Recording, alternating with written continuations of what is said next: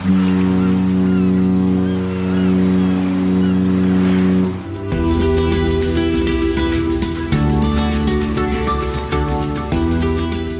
Tricks, der Kreuzfahrt-Podcast. Ein schneller juristischer Hinweis zu Beginn dieser Episode. Der Podcast wird gesponsert von der Meierwerft in Papenburg. Deswegen ist die Sendung offiziell ja als Dauerwerbesendung, als Werbung gekennzeichnet. Wir müssen das aus wettbewerbsrechtlichen Gründen so tun. Ich verspreche Ihnen aber, die Meierwerft hat auf den Inhalt keinerlei Einfluss genommen. Ja, willkommen zu einer neuen Folge des Großtricks.de Kreuzfahrt Podcasts und wir haben heute eine ganz besondere Folge vor. Jerome ist nämlich nicht dabei. Das erste Mal seit, ich glaube, wir sind bei der 226. Folge. Seit 225 Folgen mache ich das zusammen mit Jerome. Diesmal ohne ihn. Er ist nämlich im Urlaub und kann deswegen auch nicht da sein, wo ich heute bin. Wir sind nämlich in der Meierwerft in Papenburg äh, im Besucherzentrum und ich habe, logischerweise mache ich das Ganze nicht ganz alleine, äh, sondern ich habe mir jemanden äh, geholt, der der perfekte Mensch ist, äh, uns dieses Besucherzentrum näher zu bringen. Und wir machen einfach zusammen einen Rundgang. Ich habe hier Christoph Assis bei mir, ähm, der für Papenburg Marketing inzwischen arbeitet guter Kollege, guter Freund seit vielen Jahren ähm, und erfreulicherweise jetzt genau in der Position, wo er uns für den Podcast äh, das Besucherzentrum so ein bisschen erklären kann. Hallo Christoph. Ja, herzlich willkommen und moin, wie man hier sagt. Ja, du hast recht. Ich bin natürlich, äh, ich musste mich auch schon dran Ich bin gestern hier angekommen und äh, musste mich gleich mal so ein bisschen an den Norden gewöhnen. Äh, ich habe gesehen, heute früh hat es geregnet. Dann habe ich äh, meiner Tochter gewhatsappt, äh, die gerade in Kiel ja arbeitet. Äh, blöd, ich wollte mit dem Fahrrad zur Werft fahren, jetzt regnet und kam von ihr nur ganz trocken zurück. Willkommen im Norden. Ähm, das ist hier wohl so, oder? Ja, wir haben natürlich auch schönes Wetter, klar, aber es ist gerade in diesem Sommer schon ein bisschen, äh, ja, ein bisschen unbeständig und damit muss man immer rechnen. Und im Zweifel kommt auch der Wind immer von vorn. Egal in welche Richtung man fährt. Natürlich. das sind die Herausforderungen des Alltags. Christoph, stell dich doch mal kurz vor und erklär den Podcast-Hörern, wo wir hier eigentlich genau sind. Ja, wir sind im Besucherzentrum der ja eigentlich weltberühmten Meierwerft, wo Made in Germany die modernsten und äh, ja größten, luxuriösesten Kreuzfahrtschiffe gebaut werden. Und äh, ich arbeite für Papenburg Marketing, äh, verantworte da den Bereich PR und Marketing. Und äh, ja, Papenburg Marketing betreibt hier für die Meierwerft das Besucherzentrum der Meierwerft, das mittlerweile seit 25 Jahren. Und wir sind eigentlich seitdem eine der Tourismusattraktionen im Nordwesten Deutschlands. Und du machst ja auch schon seit vielen Jahren Führungen durch das Besucherzentrum, ne? Ja, ich bin hier, ich weiß gar nicht, wann das war. Ich glaube 2008 als freier Mitarbeiter ähm, habe da hier begonnen und habe äh, Werftführung gemacht seitdem immer mal wieder. Jetzt in meiner neuen Position natürlich nicht mehr so häufig, aber wenn Gäste da sind, so wie du, dann immer gerne und äh, ja. Also bisschen VIP für mich gerade. Ja, absolut VIP, klar, natürlich, ja. Und äh, ist eine spannende Aufgabe immer gewesen und wir haben mittlerweile ein Team aus äh, rund 80 Gästebetreuern, äh, die hier die vielen Touristen und Gäste begrüßen und den Schiffbau hier in Papenburg näher bringen das Wichtigste ist natürlich, man kann hier nicht einfach vorbeikommen und sagen, ich möchte jetzt mal die Werft angucken. Mhm. Ähm, was muss ich denn tun, damit ich so eine Werftführung, so eine Besucherzentrumführung kriege? Genau, also es ist schon so, dass ein Individualgast in Papenburg, auch wenn er in der Stadt ist, logischerweise die Chance hat, die Werft zu besichtigen. Es geht aber nicht wie vielleicht in einem Museum oder einer sonstigen Attraktion, dass man hinfährt, das Auto parkt und einfach reinstiefelt. Das geht hier aus logistischen Gründen hier an der Meierwerft einfach nicht. Ähm, am besten macht man es online unter www.papenburg-marketing.de oder telefonisch ähm, bucht man eine Karte für eine sogenannte öffentliche Werftführung. Treffpunkt ist immer in der Innenstadt von Papenburg.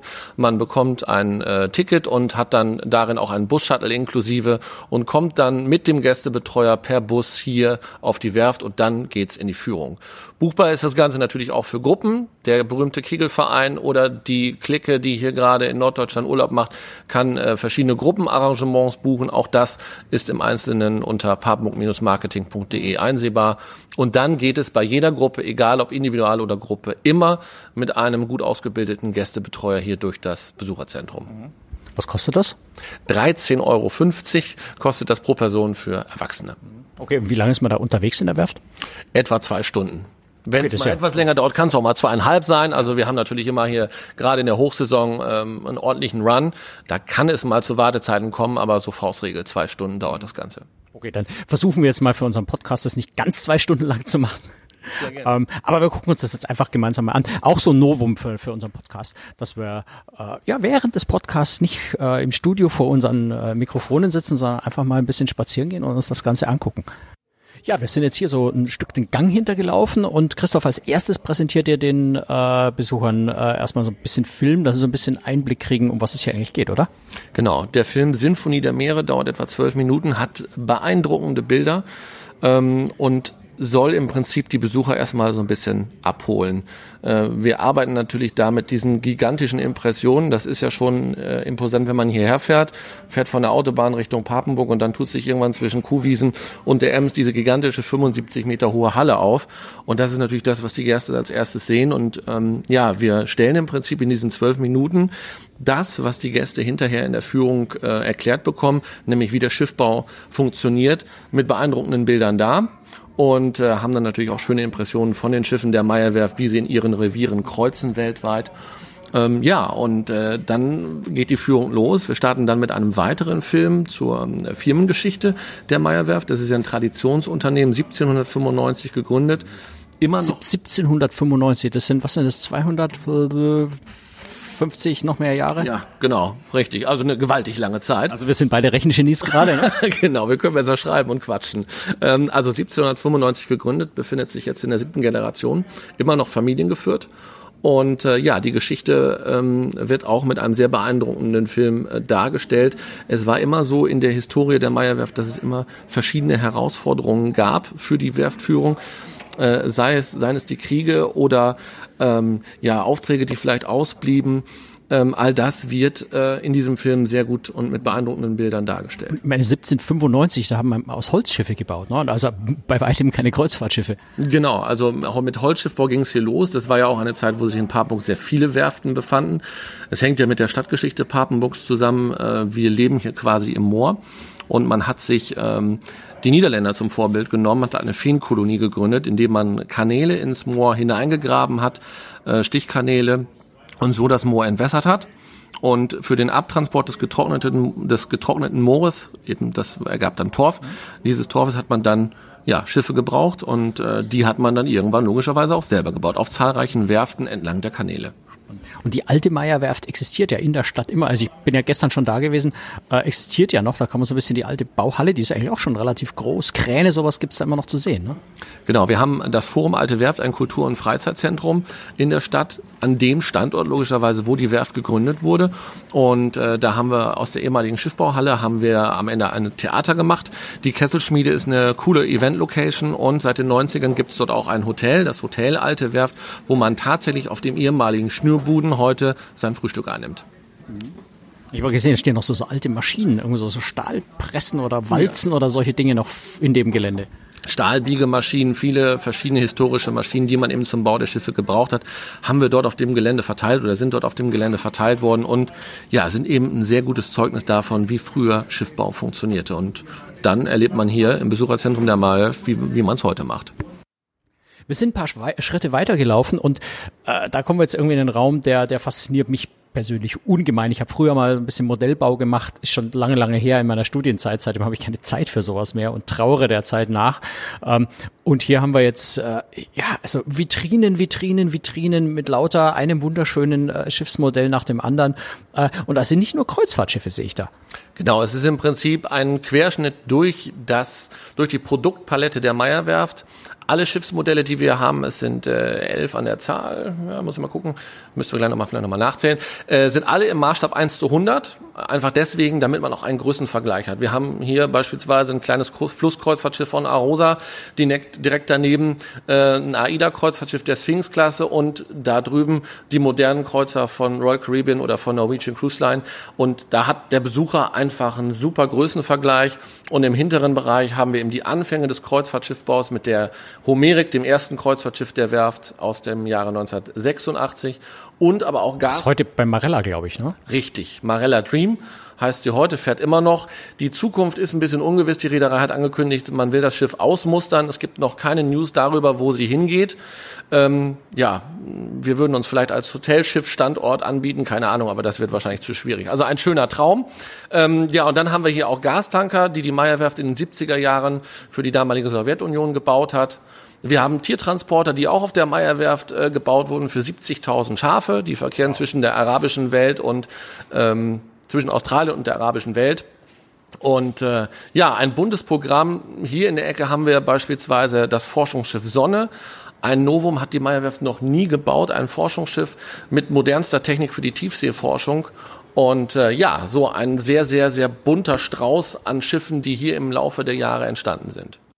Wir sind so ein bisschen weitergelaufen wieder im, äh, im Besucherzentrum, in diesem ja, Museumsteil, muss man sagen, äh, des Besucherzentrums. Und wir stehen jetzt hier vor einer Anlage, das sind einfach ganz viele Rohre. Ähm, was ist denn das?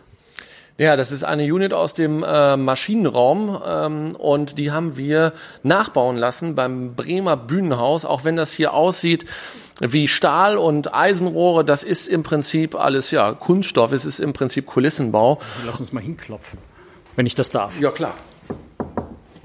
Ja, ja. es ist, ist alles Plastik, aber schaut nicht wie Plastik aus.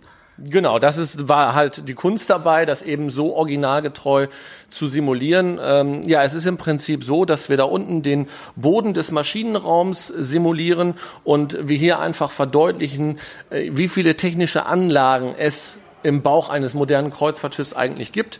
Wenn man hier auf den Bereich zukommt, haben wir erstmal eine dreidimensionale Ansicht auf einem Planungsbildschirm, ähm, so wie ihn die Planer im Vorfeld äh, ja am Bildschirm äh, erschaffen und dann kommt der Besucher um den Bildschirm herum und sieht hier dann dieses fertige Modul einer, einer, ja, einer Rohrunit aus dem Maschinenraum eines Kreuzfahrtschiffes. Und wenn wir dann noch ein Stück weitergehen, haben wir im Prinzip eine aufgeschnittene AIDA Luna, äh, wo wir einfach nur einmal die ganzen Rohre und Versorgungsleitungen spotten und da eben wirklich sehr, sehr deutlich wird, was da im Inneren eines Kreuzfahrtschiffes eigentlich für ein Gewirr ist aus Rohrleitungen und Versorgungsleitungen. Also das, das ist tatsächlich ein Bild, sowas habe ich selber auch überhaupt noch nie irgendwo gesehen.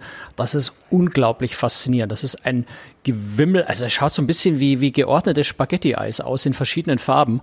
Ähm, unglaublich, wie viele Rohre, wie viele, äh, ja, alle möglichen Bauteile, aber vor allem natürlich die Rohrleitungen da sind.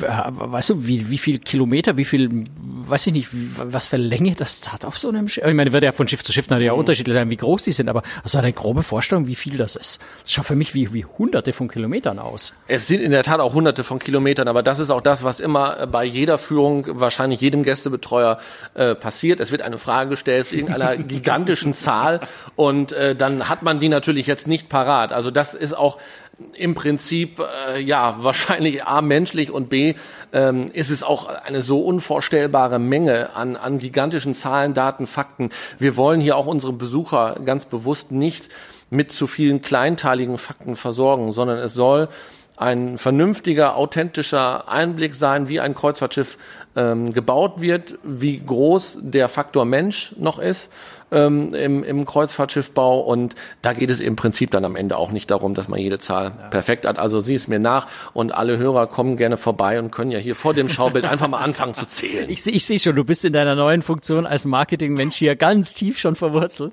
Das ist super. Ähm, aber ich kann es also nur sagen, das Bild, man muss es gesehen haben, um, um, um das zu verstehen. Äh, aber man kann sich in etwa so vorstellen, dass auf dem Kreuzfahrtschiff jedes Deck äh, überzogen ist mit einem dichtmaschigen Netz aus, aus Rohrleitungen Leitungen. Ähm, es ist echt unglaublich schwer zu beschreiben, aber es ist, also man, man hat so das Gefühl, da ist überhaupt kein Platz mehr für, für, für Räume, für Kabinen, für irgendwas, weil eigentlich alles voll ist mit Rohrleitungen. Sehr, sehr faszinierendes Bild. Ja, die Kunst ist natürlich auch, das in geeigneter Weise zu verstecken. Und wir haben jetzt gleich, wenn wir gleich weitergehen, kommen wir ja, ist natürlich das Highlight für jeden Besucher der Blick in die große Schiffbauhalle. Und da haben wir auch wieder mit Kulissenbau gearbeitet und zeigen da im Prinzip, wie ein Block aussieht, wenn er in die Schiffbauhalle gelangt. Und da ist ja tatsächlich auch schon so, dass wir Kabelbahn und Rohrleitungen, dass die vorgefertigt sind und am Ende dann nur noch verbunden werden müssen. Und äh, das wird auch gleich beim in der nächsten Station wird das äh, deutlich werden. Also es ist einfach die Kunst, diese ganze technische Geschichte so gut wie möglich zu verstecken. Und das gelingt, wie jeder Passagier auf einem Kreuzfahrtschiff bestätigen wird, sehr gut. Ja. Es ist noch ein, äh, wie ich finde, sehr, sehr spannendes ähm, ja, Modell. Es ist, glaube ich, noch nicht mal ein Modell da, äh, hinter uns, ähm, mit dem, da werden Strömungen äh, getestet, glaube ich, ne? Genau, das ist das Strömungsmodell der Disney Dream. Die ist hier im Jahr 2010 für Disney Cruise Line gebaut worden. War das erste von zwei Schiffen, die hier in Papenburg für Disney Cruise Line äh, gebaut wurden. Jetzt folgen in den nächsten Jahren wieder welche. Und äh, ja, mit diesem originalgetreuen Rumpfmodell äh, werden Strömungstests gemacht, wie sich der ausgedachte Rumpf von irgendwelchen Planern dann tatsächlich bei Seegang, bei verschiedenen Strömungen, auch bei Wind, dann am Ende des Tages im Wasser ähm, verhält. Wir haben dahinter ähm, einen Film laufen, der das Ganze auch zeigt, wie eben in so einer Versuchsanlage dann ähm, Wellen erzeugt werden und wie dann dieser Rumpf dann äh, auf die verschiedenen Strömungen reagiert. Aber die Tests werden nicht hier gemacht, ne? Nein, die werden nicht hier gemacht. Ja, also da gibt's spezielle Versuchsanstalten, die genau. genau. dafür spezialisiert sind, die beauftragt man als Werft dann und, und lässt, lässt das Modell dort testen. Genau. Ja, dann gehen wir doch einfach mal einen Schritt weiter. Und du hast gerade schon erwähnt, wir werden jetzt einen Blick in die Bauhallen werfen können. Ich glaube, das ist so der Bereich, wo jeder Besucher äh, heimlich drauf hinfiebert und hofft, dass die Guides vorher möglichst schnell aufhören zu reden, dass man möglichst schnell dahin kommt, oder? Ja gut, wir versuchen natürlich schon die Spannung aufzubauen. Ähm, ich glaube auch, dass das mit der, mit der Ausstellung und gerade auch mit dem, mit dem Flottenraum und den Filmen sehr gut gelingt. Aber am Ende ist es das, warum eben jeder Gast hierher kommt. Er möchte einen Blick in die Schiffbauhalle werfen die Tore sind sonst verschlossen und das ist eben die einzige Möglichkeit, mal hinter die Kulissen zu schauen und äh, ja, dann diesen gigantischen Blick zu haben auf die Kreuzfahrtschiffe, die hier entstehen. Da fahren wir jetzt gerade mit dem Aufzug hin, nur um zu erklären, warum sich gerade der Ton äh, ganz deutlich verändert. Das werden die Hörer sicher bemerken. Ähm, ja, wir fahren einfach jetzt mal ein Stück höher, weil diese Hallen sind unglaublich groß und hoch. Hm? Ja, 75 Meter hoch, 504 Meter lang, 125 Meter breit äh, ist diese Bau 125 Meter breit. Genau, 125 Meter breit und mit diesen Abmessungen ist die Baudock Halle 6 der Meyerwerft das größte überdachte Schiffbaudock der Welt.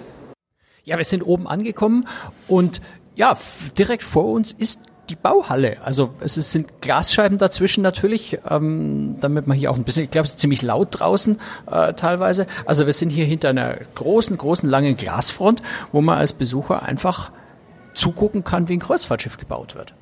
Ganz genau. Also man ist hier live dabei, man kann äh, den Bauprozess live mitverfolgen und dieses ganze Gewusel hier hautnah beobachten. Und äh, vor uns liegt jetzt ähm, die Norwegian Encore. Das ist das dritte Schiff, das dritte Schiff, was die Meyerwerft im Jahr 2019 abliefern wird. Wir haben schon zwei ähm, im Prinzip sind schon, sind schon unterwegs. Das ist die äh, Spectrum of the Seas und die Spirit of Discovery. Die sind schon weg und das ist jetzt hier der dritte Neubau des Jahres, Norwegian Encore für Norwegian Cruise Line. Das wird dann im Spätsommer oder im, ja, im August ist es. Im, August wird es ausgedockt, kommt es aus der Halle und dann ähm, im Spätsommer wird es über die Ems ähm, überführt und dann äh, zeitnah abgeliefert an den Auftraggeber. Direkt davor sehen wir auch schon wieder, wie das nächste Schiff entsteht. Das sind schon so ein paar äh, Ebenen äh, zu sehen. Also hier so, so eine Stelle, die so auch eine, eine Rundung schon hat. Also so ein paar Decks, ein Stück weiter vorne sind dann so eins, zwei, drei, vier, fünf. Das sind schon sechs Decks übereinander. Welches Schiff ist das denn? Das ist die Iona für P&O Cruises. Draußen haben wir derzeit, äh, liegt derzeit ein Schwimmtal für die Iona. Und äh, das wird aus einfach aus Zeittaktungsgründen werden diese Schwimmteile äh, gefertigt. Also Schwimmteil heißt ein komplettes Segment des Schiffs von oben bis unten fertig, schwimmfähig und wenn es fertig schwimmfähig ist, wird es aus der Halle rausgeschoben, damit man in der Halle wieder mehr Platz hat. Genau, dann haben wir, dann ist hier wieder mehr Platz in der Halle. Und äh, ja, währenddessen wird dieses Schwimmteil draußen weiter ausgerüstet. Es kommen da schon Kabinen an Bord. Es wird also schon sehr, sehr weit ausgerüstet. Und wenn jetzt hier die Norwegian Encore im August diese Halle verlässt, ähm, kommt das Schwimmteil wieder rein und vor der Norwegian Encore, das können wir jetzt gerade nicht sehen, weil ein gigantischer Kran davor ist, da entsteht quasi der Rest des Schiffes. Und äh, wenn das Schwimmteil drin ist, werden diese Teile miteinander verbunden. Und dann dauert es noch wenige Wochen und dann ist der Rohbau für das nächste Kreuzfahrtschiff schon wieder komplett. Und das ist dann eben der Grund, warum es hier recht zügig geht mit dem Bau dieser stehenden Giganten. Du hast diese gigantischen Kräne schon angesprochen. Das, man muss immer so ein bisschen sich die Perspektive suchen. Irgendwo gucken, steht irgendwo ein Mensch, wo man, wo man wieder die, das, die, die, die Verhältnisse hat zu dieser Größe. Da ist so ein ganz, ganz kleiner Zwerg mit einem gelben Helm, läuft da gerade unten vorbei.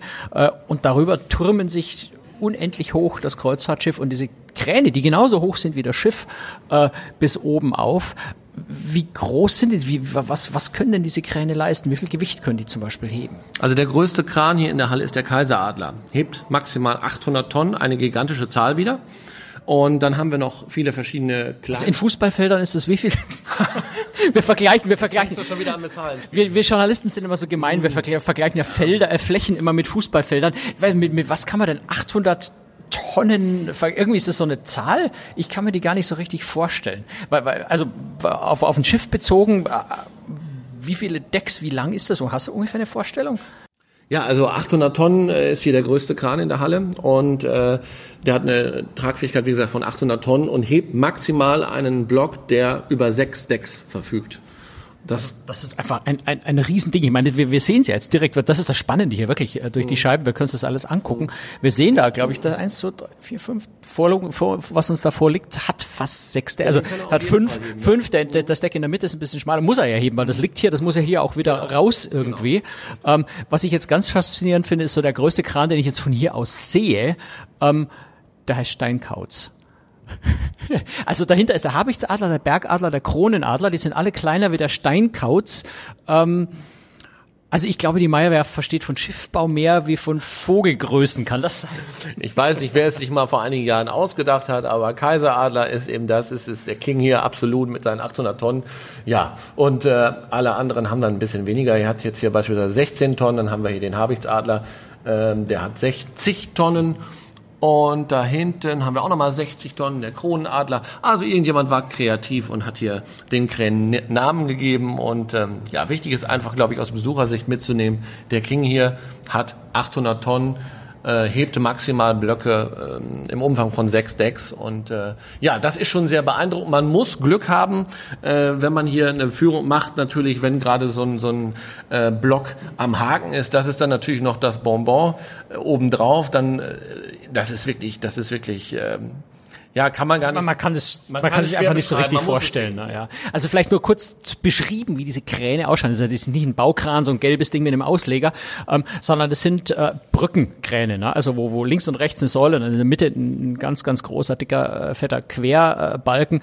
Ähm, und der fährt über die, über die Baumodule äh, drüber, die Baublöcke sind das, ne? Blöcke heißt das. Ja. Genau. Ähm, Blöcke. Ähm, Blöcke und Segmente ähm, drüber und kann die von dort dann entsprechend natürlich bewegen. Jetzt haben wir hier zum Beispiel diesen, diesen äh, sechs Decks hohen äh, Block, der ist wahrscheinlich wird er relativ bald hier rauskommen und, und äh, dem Schiff hinzugefügt, wenn man das so sagen will. Äh, der steht jetzt hier einfach auf dem Boden. Wie kommt denn der hier eigentlich raus und dann äh, auf die andere Seite rüber, da wo jetzt noch die Encore liegt, aber, aber wo es ja bald leer ist. Ähm, wie kommt denn so, ein so ein gigantisches, vielleicht 800 Tonnen schweres Ding, wie kommt es da auf die andere Seite rüber zum Schiff? Die Kräne hier können das nicht, weil die gehen ja nur über den Bereich, wo die Elemente gebaut werden. Also es ist so, dass ähm, der Schiffbau im Prinzip so funktioniert wie beim Lego. Das ist auch immer so das, was wir dann so den Besuchern eigentlich dann ähm, deutlich machen, wie das hier eigentlich geht. Also aus Stahlplatten werden Sektionen, acht Sektionen ergeben einen Block und ein Kreuzfahrtschiff besteht aus etwa 70 bis 80 Blöcken. Und ähm, diese ersten Bauteile, die dann zum Aufbau eines Blocks der Aufbau des Blocks, das äh, passiert hier. Die kommen mit speziellen Schwertransportern hier auf die sogenannte Zulage. Das ist diese Fläche, wo die Blöcke jetzt hier alle liegen, wo sie weiter ausgerüstet werden und dann, wenn es dann soweit ist, kommt eben der Kaiseradler und hebt sie an ihren entsprechenden. Ach so, das heißt, der Kaiseradler, der überspannt beide Bereiche und kann also quasi von links nach rechts, von dem trockenen Bereich Bau hinüber ins Dock, das ja im Moment natürlich auch noch trocken ist, äh, rüber, wo das Schiff gebaut wird und dann irgendwann geflutet und, und ausgedockt wird. Ganz genau, ganz genau so funktioniert das, ja. Verstehe. Ähm, jetzt, äh, wenn wir hier runter gucken, da wird ganz, ganz viel geschweißt, da rennen unglaublich viele Leute rum, alle mit Helmen. Ähm, ich stelle mir das logistisch unglaublich komplex vor. Wie kann man dann das hier äh, auch als Guide jetzt im, im Besucherzentrum den Leuten so ein bisschen nahe bringen, wie diese Arbeitsabläufe hier funktionieren? Also wie funktioniert dieser Ameisenhaufen? Dieser Ameisenhaufen funktioniert im Prinzip ja straff durchorganisiert. Es gibt äh, die verschiedenen ähm, Bauleitteams, die hier für die einzelnen Projekte zuständig sind. Einer hat im wahrsten Sinne des Wortes den Hut auf und muss eben diese gigantische Armada von Mitarbeitern, sowohl hier von den Werftarbeitern als auch eben von den Mitarbeitern von Fremdfirmen, denn ohne Fremdfirmen geht so ein gigantisches Projekt auch nicht. Ähm, der koordiniert das Ganze dann in den Abläufen. Hier kommt jetzt, wie man hören kann, die nächste Besuchergruppe rein. Das heißt, wir gehen einfach einen Schritt weiter. Mhm. Wir kommen jetzt hier so durch einen Bereich, wo wir, also alles so ein bisschen heller und ein bisschen weiß und ein bisschen schön designt. Äh, ich sehe ganz viele Kreuzfahrtreederei-Logos. Ja, also natürlich sind diese Logos dieser Reedereien, es ist nicht alles, es sind nicht alle Kunden der Meyerwerft, die wir hier darstellen. Es ist im Prinzip so, dass aktuelle Bau. Hier, hier ist schon mal Quack Quack, ne? Ja, genau. Donald. Genau, Donald ist schon da. Wir haben ja, wie gesagt, schon in den letzten Jahren ähm, in Papenburg äh, Schiffe für Disney Cruise Line äh, bauen dürfen. Dieser Kunde kehrt jetzt zur Meyerwerft zurück. Und im Prinzip, äh, was ich gerade sagte, sind die aktuellen Kunden der Meyerwerft, die sich hier präsentieren mit ihren Attraktionen an Bord, die per Touchscreen hier erkundet werden können für jeden Kunden. Das ist aktuell ist das Norwegian Cruise Line, es ist Royal Caribbean, es ist Disney Cruise Line und es ist AIDA Cruises. Und jeder dieser äh, Reederei, jede dieser Reedereien hat hier auch eine Original Balkonkabine. Das wollte ich gerade sagen. Wir stehen hier direkt vor einer Balkonkabine. Ich, ich lehne mich jetzt hier einfach mal über die Reling und äh, es ist natürlich ein witziges Gefühl, wenn man mal ähm, sich über, an die Reling lehnt und in eine Kabine hineinguckt, statt äh, umgekehrt am Balkon zu stehen. Also das sind das sind Originalkabinen, kann man, aber da kann man nicht reingehen, reinschauen kann man als Besucher. Ne? Ja, es gibt spezielle Programme, wo man dann auch mal in eine Kabine hineinkommt, aber ähm, so das Gros der ganz normalen Führung, äh, das ist, wird von hier abgehandelt, sag ich mal. Da bekommt man von hier eben den Blick vom Balkon sozusagen in die Kabine hinein. Ganz wichtig, äh, ganz witzig ist im Prinzip die Anekdote hier zur Disney-Kabine. Bei genauerem Hinsehen fällt auf, dass der Abstand vom Schminktisch zur Bettkante ein bisschen schmal ist.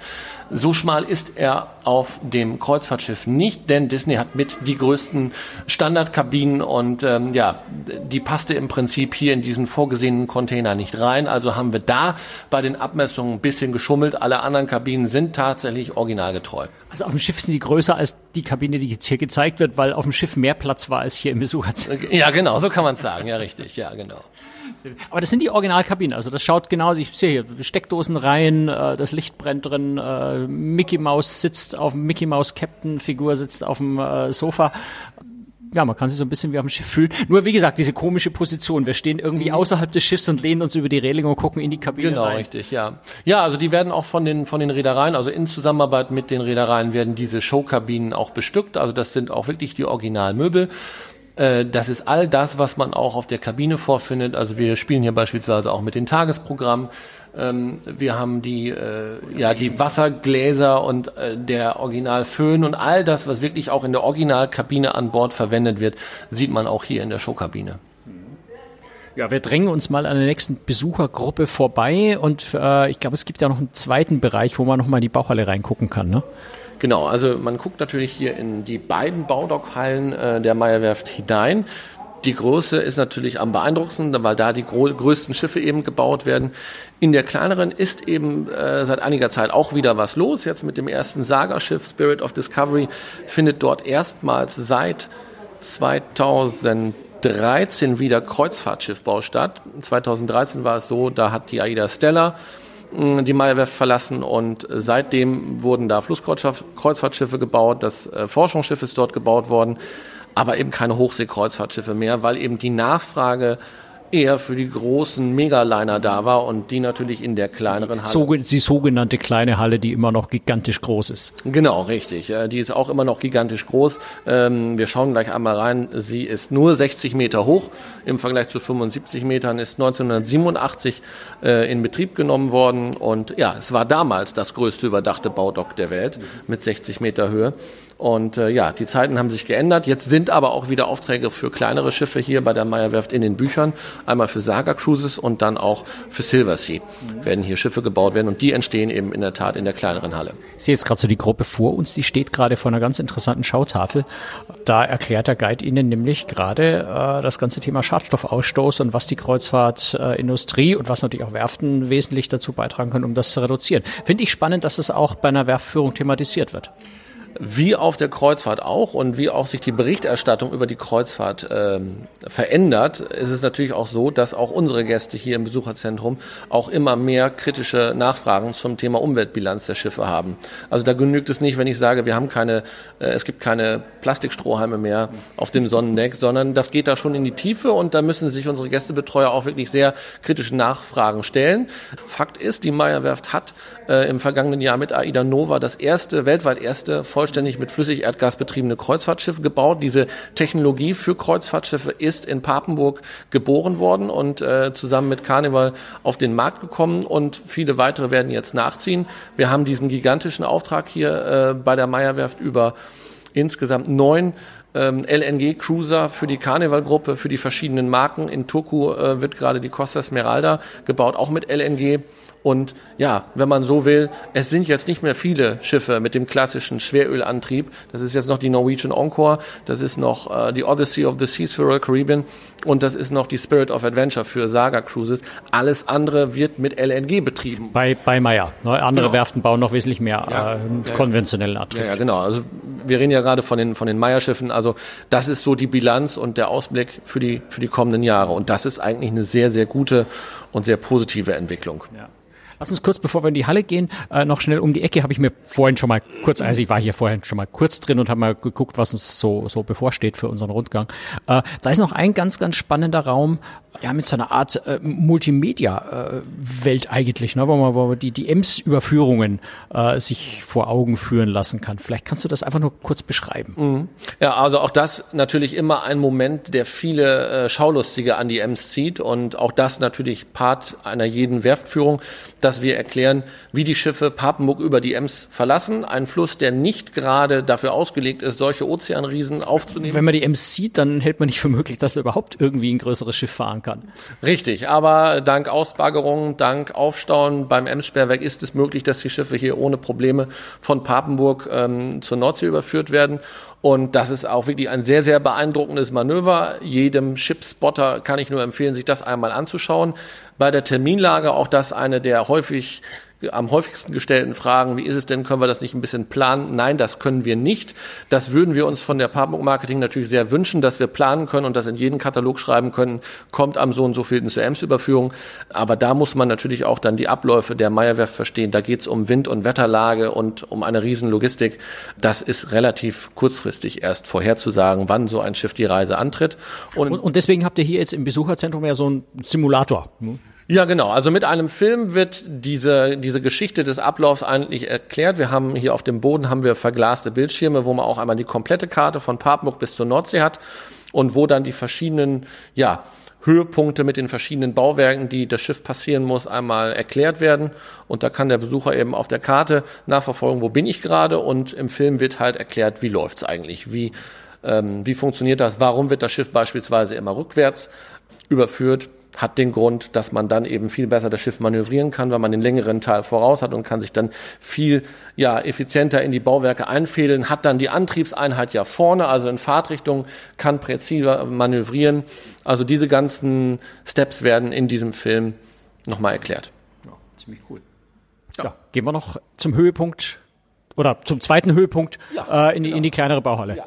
Ja, wir sind jetzt anders als in der großen Bauhalle, wo wir seitlich durch Fenster geguckt haben, stehen wir jetzt an der, was ist das, Stirnkopfseite, also auf, auf, auf einer kurzen Seite. Wir sehen also den, den Schiffsbau quasi der Länge nach. Ähm, und ich glaube, hier schaut man mal aufs Heck der Schiffe. Im Moment sieht man nicht so viel, weil die Spirit of Discovery ja gerade raus, äh, gerade vor ein paar Wochen äh, hier rausgefahren ist. Ähm, und man sieht jetzt so die ersten Bauteile äh, vom nächsten Schiff. Das ist das nächste Saga-Schiff, ne? Richtig. Spirit of Adventure für Saga Cruises, das zweite, das erste von zwei in Auftrag gegebenen Schiffen für Saga Cruises. Und hier war in der vergangenen Woche Kiellegung. Das heißt, ähm, ja, eine sehr schöne alte Schiffbautradition. Wenn der erste Block auf die Pallungen gelegt wird, gibt es immer so einen kleinen Festakt. Die Reedereichefs kommen, die Werftführung und legen gemeinsam einen Glückssend auf die Pallungen. Und das ist eigentlich eine schöne Tradition. Und das wird hier auch hochgehalten und am Ende gibt es das klassische Hip Hip Hurra auf den Neubau und dann geht der ganze Prozess für das Schiff wieder von vorne los. Ja, und hier blicken wir eigentlich sehr schön von dieser Besucherplattform ins Dock und können auch dieses System mit Zulage und Baudock und die Kräne, die man hier sieht, die oben über allem gehen über, oder über allem stehen, äh, kann man das Ganze aus einer sehr schönen Perspektive hier verfolgen. Also vielleicht, um mal zu beschreiben, genau was wir hier sehen. Ich versuche mal so Wörter wie Pallungen, das sind die Betonblöcke da unten, wo ein bisschen Holz draufkommt, dann wird das Schiff oben drauf gestellt. Ähm, also es ist eine unvorstellbar große Halle, ähm, wo auf einer Seite ein, ja im Moment Trockendock ist, wo man natürlich Wasser reinlassen kann und das Schiff hinterher rausschwimmen lassen kann. Das ist die linke Hälfte, wo wir jetzt stehen. Und auf der anderen Seite drüben, deutlich erhöht, ist eine man sagen, Betonplattform, wo die einzelnen Module, die einzelnen Blöcke äh, des Schiffs schon mal gebaut werden und wenn die dann so an einem bestimmten Punkt in der Bauphase sind, dann werden die von dem größten Kran hier in der Halle wieder, das ist der, der so beide Bereiche überspannt, in den Trockendockbereich reingehoben und dort entsprechend mit dem Rest des Schiffs verbunden. Habe ich das richtig beschrieben? Genau so ist es. Ja, du könntest hier als äh, Gästebetreuer anfangen. Hervorragend. Ja, da muss, muss ich mal überlegen. Also mir, ja. ich muss halt zugeben, mir gefällt es hier in Papenburg. Ich bin jetzt den zweiten Tag da. Mir gefällt es eigentlich ganz gut. So, ich möchte von München nicht weg, aber es ist hübsch hier. ja, es, das ist natürlich äh, als als Eingeborener. Ich bin hier geboren und aufgewachsen und äh, es ist, es ist so wie du, also wenn ich jetzt nach München komme, sage ich auch, boah, mega Stadt und schön Nähe zu den Bergen und so weiter. Aber das ist halt immer so, wo man, wo man aufgewachsen und geboren ist, das sieht man dann vielleicht auch mit ganz anderen Blickwinkeln. Natürlich in meiner Position muss ich es natürlich zwangsläufig sehen und entsprechend dann auch ähm, verkaufen. Aber du hast schon recht, wir haben hier schon ein ganz besonders idyllisches äh, Fleckchen Erde, wo durch den Schiffbau eigentlich im Prinzip die Welt ständig zu Gast ist. Und das macht uns auch hier sehr stolz. Das erklärt dann auch, warum du die ganze Zeit fast immer wir sagst, wenn du von der Meierwerft redest, wo du gar nicht für die Meierwerft arbeitest. Ihr identifiziert euch hier in Papenburg ziemlich auch mit der Werft, oder? Also ich als privat bin ich Motorsport-Enthusiast und ich vergleiche das immer mit ähm, der Liebe der Italiener zu Ferrari. Also da wird wahrscheinlich auch in Maranello jeder sagen, wir wenn er über Ferrari redet. Und das ist im Prinzip eigentlich hier auch. Es gibt, ja, ich kenne keinen, der sich nicht mit diesen gigantischen Kreuzfahrtschiffen aus Papenburg identifiziert, wenn er hier wohnt oder hergezogen ist oder sogar groß geworden wird. Es ist ja nicht selten auch so, dass mehrere Generationen äh, von Familien äh, in einer Familie hier auf der Meierwerft arbeiten. Also da hat es der Großvater gemacht, äh, der Vater ist hier beschäftigt und der Sohn fängt hier dann auch die Ausbildung an. Es ist ja nun mal auch ein sehr attraktiver Ausbildungsbetrieb mehrere hundert Auszubildende fangen hier in jedem Jahr in verschiedensten Berufen an. Und äh, das ist natürlich auch wichtig, dass wir hier äh, auf der Meierwerft äh, die eigenen Fachkräfte ausbilden und eben natürlich auch, sei es von der Meierwerft selber, aber auch wir von Papenburg Marketing tun natürlich auch eine ganze Menge dafür, dass natürlich im Idealfall auch Leute von außerhalb hierher kommen, sich hier wie du ähm, wohlfühlen und dann natürlich im besten Fall hierher ziehen und dann eben hier auch als Fachkraft vielleicht auch für die Meierwerft arbeiten. Du hast die Zahlenfrage natürlich jetzt provoziert. Du hast die Zahl der Ausbildenden, Auszubildenden genannt. Wie viele Leute arbeiten denn hier in der Werft eigentlich? Also nur, dass man so eine grobe Vorstellung hat. Sind es mehrere hundert, mehrere tausend? Also aktuell hat die Meierwerft festangestellte Mitarbeiter, die Zahl ist 3450 festangestellte Mitarbeiter, die direkt bei Meier beschäftigt sind und hinzu kommt ja, im Prinzip eine ständig wechselnde Anzahl von Mitarbeitern von Fremdfirmen. Ich sagte es ja schon, dass dieser Prozess des modernen Kreuzfahrtschiffbaus nicht ohne Fremdfirmen funktioniert. Und ähm, ja, so ist aktuell der Stand. Ist natürlich hier ohne Zweifel der größte Arbeitgeber sowieso in Papenburg und auch einer der größten in der Region. Und hinzu kommt, dass es eben auch ja, der größte Ausbildungsbetrieb hier in Papenburg und im nördlichen Emsland ist. Ja. Jetzt, wir sind äh, so, so entlang der Halle, entlang der Stirnseite oder, oder Rückseite der Halle so ein bisschen rübergelaufen. Man kann über die gesamte Breite äh, hier rüberlaufen, wenn man äh, diese Besucherzentrum Führung macht. Und da bin ich beim, beim auf dem Eingang bin ich über einen, einen Teil gestoßen, dass ich jetzt, äh, habe ich schon öfter gesehen, ein, ein Glied einer Ankerkette ja. liegt hier. Das Ding ist so 20, 40, 50 Zentimeter breit ungefähr, würde ich sagen.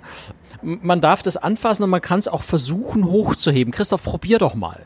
Ja, toll. Ja, also ich weiß, dass dieses Ding hier, also ich krieg's, ich ja, man hat's gehört. Okay, ich, ne? ich habe es eben probiert, ich habe es nicht hochgekriegt. Das war, das war aber jetzt nicht mein Fuß, also ist wieder dahin gefallen. Ja, Gott sei Dank. Da würde ich hier auch nicht mehr stehen. Also das Ding wiegt 96 Kilo, ist ein Glied einer Ankerkette für ein Kreuzfahrtschiff. Auch da können ja, wenn, wenn Sie mögen, können die Besucher gerne mal äh, antesten, ob die Zeit im Fitnessstudio wirklich so effektiv war, wie sie denn meinen. Mhm. Interess ich äh, würde mal behaupten, bei den meisten, mich eingeschlossen, hat die Fitnessstudio-Arbeit überhaupt nichts gebracht. Dieses Ding ist so schwer. Ich habe Christoph gerade gefragt, ob das wirklich lose liegt oder ob es vielleicht angeschweißt ist, weil ich es einfach nicht hochgekriegt habe. ähm, sehr, sehr beeindruckend. Ja, interessant ist auch, ähm, wo wir jetzt hier sind, das ist ja immer gegen Ende einer Werftführung.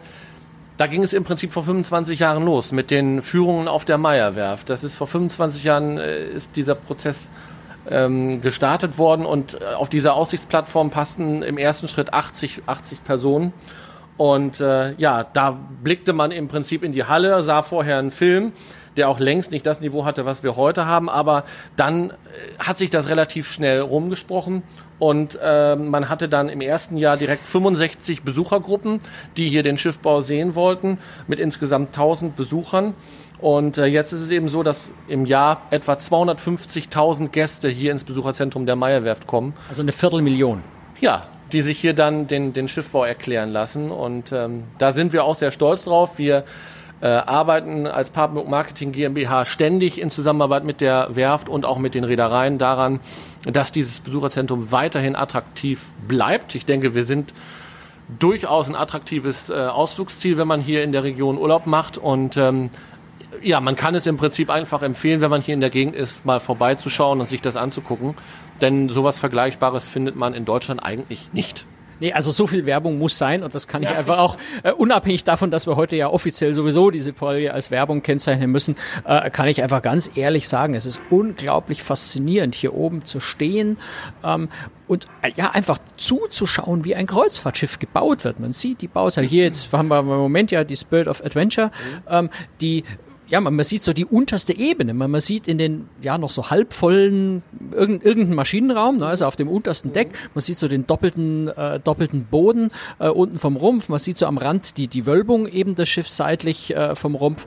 Ähm, ganz vorne liegt, liegt äh, schon wahrscheinlich ein Teil, was zum Bug gehört. Ähm, also man kann einfach zuschauen, wie das Kreuzfahrtschiff gebaut wird. Und ich glaube, das gibt es sonst nie. Weißt du, andere Werften haben, glaube ich, kein Besucherzentrum, wo man sowas angucken kann. Also das ist, glaube ich, so die einzige Möglichkeit auf der, äh, auf der Welt, wo man zuschauen kann, wie ein Kreuzfahrtschiff gebaut ja, wird. Ja, also es ist so, dass Meyer Turku ist ja äh, die, die finnische die finnische Werft gehört auch zur Meyer Werftengruppe und ähm, da kann man das schon machen, aber die haben nicht so ein Besucherzentrum. also musst du nach Finnland. Ich war schon genau, mal in genau, Turku. Ja. Erstens ist es da immer kalt und dunkel, ja. äh, außer man ist im Hochsommer da und so weiter. ist es ganz schön weit weg und schwierig hinzukommen. Schon, man kann es natürlich auch mit dem Urlaub verbinden, aber ähm, es ist so, dass es nicht diese Dimension hat einer Erlebnisausstellung, wie wir das hier in Papenburg haben. Da ist vielleicht in den nächsten Jahren noch Musik drin, ähm, aber das ist so in Deutschland, wenn wir nur Deutschland betrachten, ist das so in dieser Form einmalig, ja. Ja, ich glaube, wir sind am Ende unseres Rundgangs. Ich glaube, ihr habt noch äh, einen, einen, äh, also so eine Art Turm, wo man ein bisschen hochsteigen kann, noch einen Blick auf das Hafenbecken werfen kann, wo ja im Moment ein Schwimmteil der Iona äh, im Hafen liegt, wo man also so ein bisschen den Überglück, glaube ich, noch über das ganze äh, Werftgelände hat. Und wenn denn gerade mal ein Schiffer oder, oder ein Bauteil am, am äh, Ausrüstungspier oder in, in, dem, in dem Hafenbecken liegt, kann man das von dort aus noch anschauen. Aber ja, trotz allem würde ich sagen, so der faszinierendste Teil ist einfach der Blick in die Halle. Ja, denke ich auch. Ähm, aus dem Besucherturm hat man natürlich einen schönen Überblick nochmal über den Werfthafen, kann auch nochmal sehr gut erklären, wie das funktioniert, wenn das Schiff eben den Werfthafen verlässt. Dann geht's ja durch die Dockschleuse. Auch das weiß man nicht unbedingt oder kann man als Laie nicht wissen, wenn man hierher kommt und diesen Hafen sieht, dann stellt man sich die Frage, ja, und wie kommt das Ding jetzt hier raus? Und da kann man dann halt nochmal sehr schön die Dockschleuse erklären, die im Prinzip, das ist ja eine Klappkonstruktion, dieses Tor klappt auf wie ein Buch, versinkt und das Schiff fährt drüber hinweg. Und vor einigen Jahren, als die Schiffe eben zunehmend breiter wurden, wir haben ja bei einer 45 Meter Dockbreite, nebenan in der, in der Halle 6, sind die Schiffe jetzt bei fast 42 Metern Breite angekommen. Gleiches gilt natürlich auch für die Durchfahrtsbreite der Dockschleuse. Da hat man vor einigen Jahren gigantische Kunststoffrollen angebracht, wo das Schiff ja mit einer bestimmten, natürlich geringen Geschwindigkeit bei der Überführung andockt und sich anhand dieser Rollen im Prinzip wie ein Auto in der Waschstraße sich herauspresst. Aber das wäre jetzt auch nochmal ein Ge Gepresst wird es nicht, das ist genug Platz, dass man nicht ja, drücken muss, aber ja, ja. ja also ich habe es ja mal gesehen, da ist wirklich links und rechts äh, Zentimeter. Ja, und vor allen Dingen auch das wirklich sehr, sehr beeindruckend. Das wird ja immer von einem Team der Lotsenbrüderschaft Emden wird das durchgeführt. Der ähm, Werftkapitän ist im Prinzip eigentlich ein Ems-Lotse und der hat halt äh, im Jahr dreimal den Auftrag, äh, die neuesten Kreuzfahrtschiffe ohne Lackschäden mhm. ähm, zu überführen, was ihm auch immer gelingt. Und dieses Manöver wird vorher getestet in einem Simulator, originalgetreu. Und äh, ja, da gibt's verschiedene Berichte auch im, Interview, im Internet nachzulesen. Äh, hat auch schon ein paar Interviews gegeben. Also es ist wirklich sehr, sehr beeindruckend und wirklich, das ist die Definition von Fingerspitzengefühl. Fingerspitzengefühl im äh, Verhältnis zu diesen gigantischen Schiffen, ähm, glaube ich, äh, fasst ganz gut zusammen, was man, was man hier an Faszination sehen kann. Christoph, ich danke dir ganz, ganz herzlich für diese, ja, ultra, wir, wir sind weit über der Zeit, glaube ich, für unserem normalen äh, Podcast-Dauer, äh, ist es aber einfach wert, wenn man, wenn man mal, ja, Audio, äh, in Audio, in Podcast erklären kann, wie man Schiffsbau angucken kann. Äh, ich hoffe, ich hoffe wirklich, dass uns diese, dieser Versuch gelungen ist, zu vermitteln, wie man hier das Besucherzentrum, wie man die Werft letztendlich erleben kann in Papenburg in der Meierwerft. Ja, nochmal ganz, ganz herzlichen Dank für, dir, äh, für die, äh, an dich, Christoph. Und äh, ja, vielleicht machen wir auch bei Gelegenheit mal wieder was, wenn ihr, wenn ihr hier in Papenburg spannende Geschichten habt. Ähm, vielleicht wiederholen wir sowas mal mit einem Live-Podcast. Sehr gerne. Also wie gesagt, neben der Meierwerft hat Papenburg noch eine ganze Menge mehr zu bieten. Die ja, für alle Freunde der, der, des Maritimen hat die Stadt viel zu bieten und äh, man kann die Geschichte des Schiffbaus in Papenburg auch an vielen Ecken der Stadt erkunden. Von daher bist du herzlich eingeladen, wiederzukommen und dann melden wir uns vielleicht mal vom Kanal und äh, ja, schauen auf die Anfänge des Schiffbaus hier in Papenburg. Danke fürs Kommen. Klingt sehr spannend. Ganz herzlichen Dank, dass wir da sein durften und auch im Namen der Hörer natürlich, dass wir gemeinsam hier jetzt dann mal äh, dabei waren, zugehören. Ja, das war's mit unserem ziemlich ungewöhnlichen Podcast, ganz ohne Jerome. Äh, er weilt im Urlaub und wird hinterher bestimmt, äh, da werden wir uns in der nächsten Folge bestimmt drüber unterhalten, so ein bisschen neidisch sein, dass er nicht dabei war. Ähm, ich werde ihn dann einfach bei Gelegenheit mal herschicken, in die guten Hände von Christoph legen und dann kann er sich das selber auch einfach nochmal anschauen. Ja, das war's mit der heutigen Folge. Bis zum nächsten Mal. Schöne Woche, schöne zwei Wochen. Bis dann. Ciao. Servus. Tschüss in, und auf Wiedersehen in Papenburg.